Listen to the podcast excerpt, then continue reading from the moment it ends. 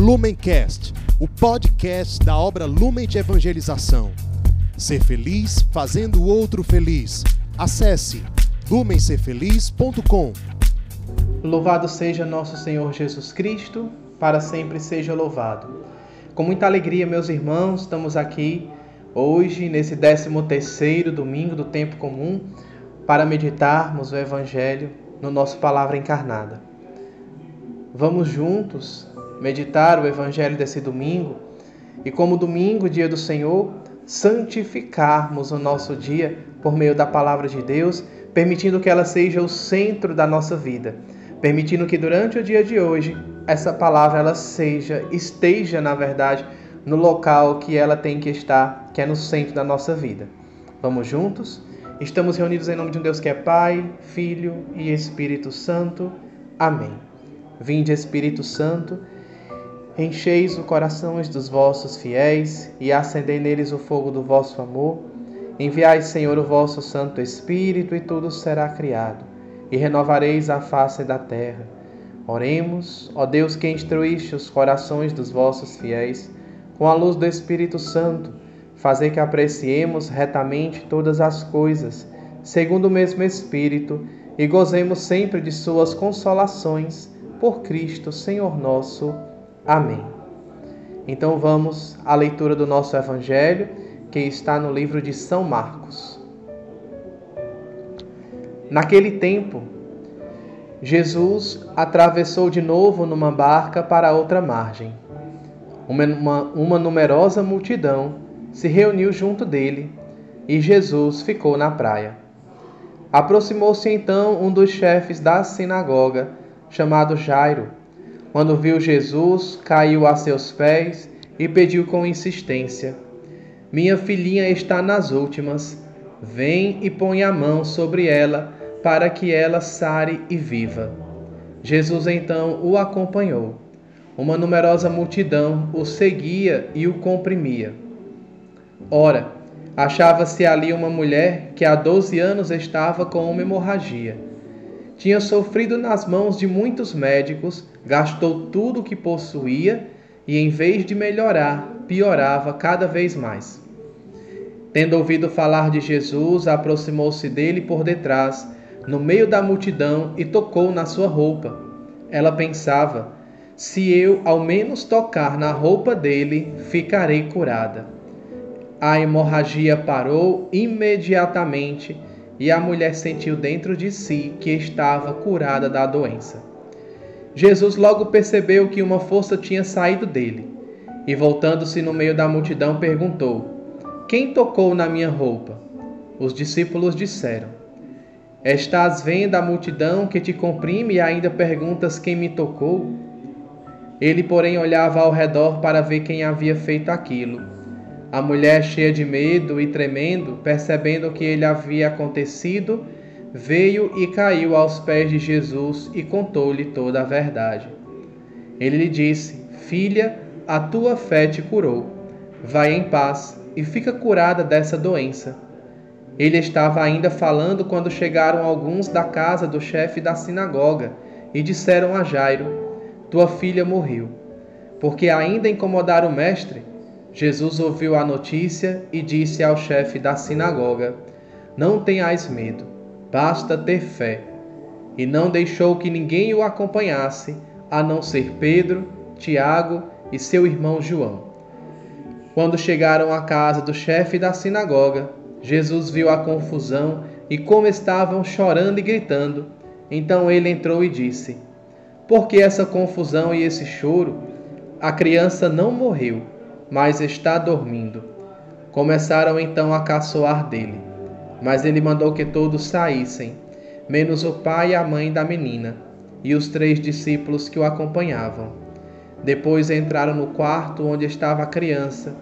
Jesus pegou na mão da menina e disse: Talita cum, que quer dizer: Menina, levanta-te. Ela levantou-se imediatamente e começou a andar, pois tinha doze anos e todos ficaram admirados. Ele recomendou com insistência que ninguém ficasse sabendo daquilo e mandou dar de comer à menina. Palavra da salvação, glória a vós, Senhor. Irmãos e irmãs, a palavra de hoje ela nos leva a meditarmos em uma palavra que Jesus chama a atenção de todos. Um único trechozinho no versículo 36, Jesus vai dizer assim: Não tenhas medo, basta ter fé.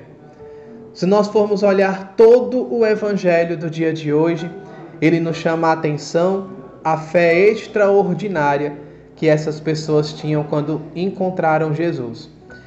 Essa mulher que pensava consigo mesmo que bastava tocar no manto dele, que já seria curada. Esse chefe, né, dos centuriões que foi ao encontro de Jesus, também pedindo a cura da sua filha, e Jesus realizou algo muito maior do que uma cura, mas a devolveu a vida a ela. Então queria que nós trouxéssemos para a nossa vida essa experiência no dia de hoje, nesse domingo, em que Jesus ele nos chama a atenção. Basta ter fé. Eu queria perguntar e queria levar-nos a meditar. Quantas realidades de enfermidade existem nas nossas vidas?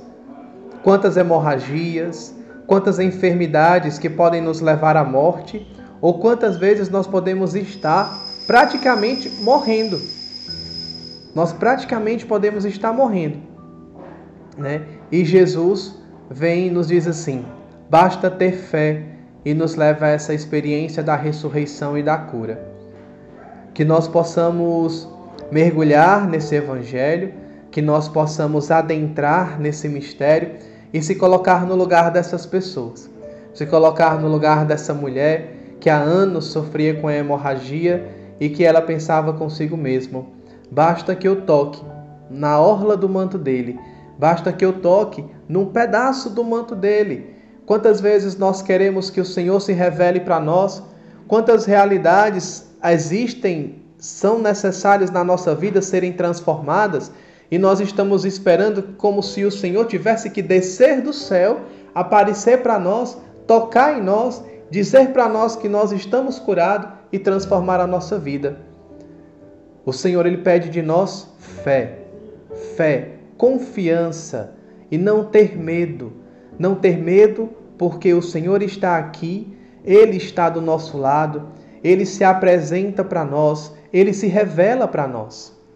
Irmãos, não tenhamos receio de tomar esse evangelho para a nossa vida e torná-lo verdade, e torná-lo carne. Quantas realidades em nós precisamos, né, precisam ser iluminadas pela nossa fé? E será se nós temos fé? Verdadeiramente nós temos fé? Nós estamos colocando a nossa vida diante do Senhor ou estamos acorrentando a nossa vida a nós mesmos? os nossos problemas, as nossas dificuldades, as nossas batalhas, as nossas lutas, elas são travadas por nós, auxiliados por Deus? Ou elas são travadas unicamente por nós porque nós nos colocamos numa postura de autossuficiência e nos enxergamos que podemos resolver a nossa vida, que podemos solucionar tudo, que podemos, que nós não temos controle muitas das vezes, sobre aquilo que acontece na nossa história, na nossa vida. Jesus, ele vem com esse com essa graça, ele vem com todo esse poder, ele vem com essa autoridade. Essa é a palavra correta. Jesus ele vem com essa autoridade, porque ele entra na casa de Jairo e pergunta às pessoas por que choram. Por que choram? Ela não morreu, ela está somente dormindo.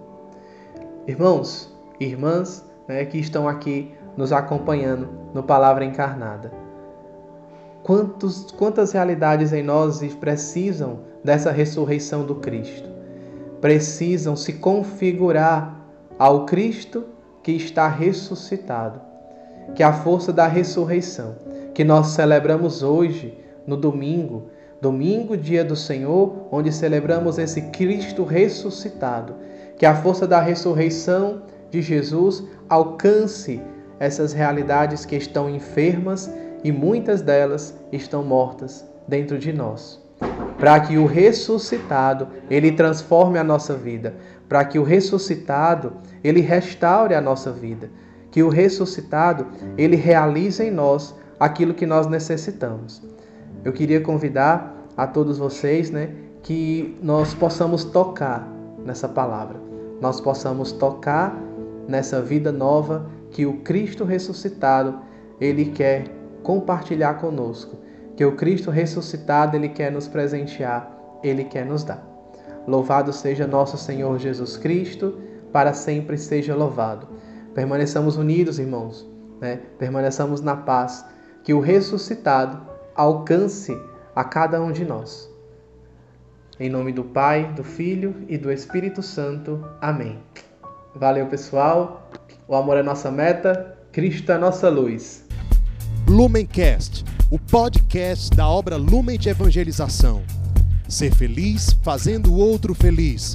Acesse lumencerfeliz.com.